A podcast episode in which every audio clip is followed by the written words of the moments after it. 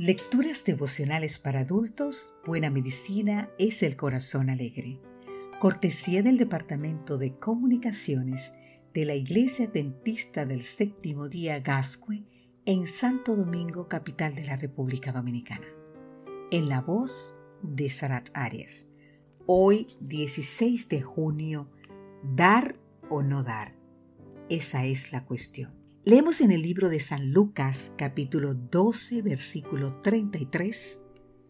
Vended lo que poseéis y dad limosna. Haceos balsas para que no se envejezcan. Tesoro en los cielos que no se agote, donde ladrón no llega ni polilla destruye. Las personas suelen tener opiniones divididas en relación con dar limosnas.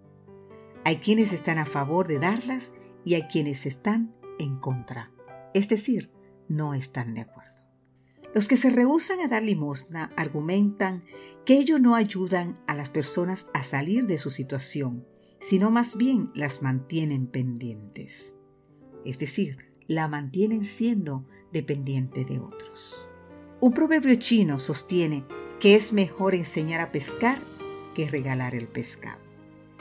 Y hay quienes se abstienen de dar, creyendo que con ello convertirán los vicios, la vacancia o las redes de mendicidad organizada, asociadas a las trata de seres humanos.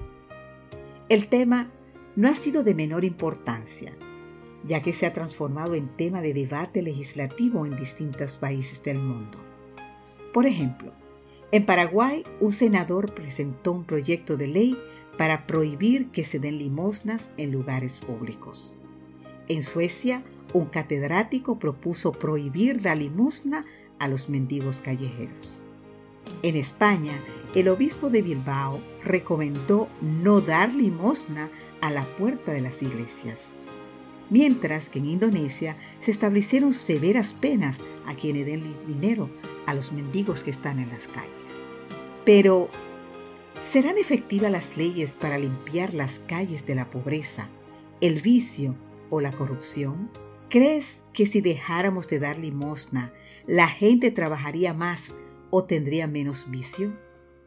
¿No será que lo que deseamos erradicar es el sentimiento de culpa que nos produce nuestro corazón egoísta al incomodarse frente a los necesitados? Yo también pensaba que entregar limosnas era favorecer el vicio o la holgazanería. Sin embargo, He preferido cuestionar mis motivaciones ante que las circunstancias o intenciones ajenas. En lugar de mirar hacia otro lado al ver a una persona necesitada, ¿por qué no pensamos en ayudarla y entregarle más de lo que ella espera? Era justo lo que necesitaba, dijo una mujer luego de cruzar la calle para comprar agujas a una pareja de ciegos. Sinceramente yo dudo que esa señora necesitara tanto esas agujas.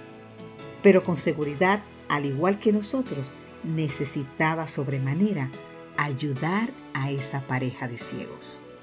La palabra de Dios dice, si tienes poder para hacer el bien, no te rehuses a hacerlo, a quien lo necesite. No digas a tu prójimo, vete, vuelve de nuevo mañana, que te daré, cuando tengas contigo para darle. Así podemos leer en el libro de Proverbios, capítulo 3, versículo 27 y 28. Jesús propuso que vendamos lo que tenemos para ayudar al necesitado. A veces tenemos tantas cosas que no necesitamos. Deshagámonos simultáneamente del egoísmo que tenemos dentro en nuestro corazón. Que hoy Dios te bendiga.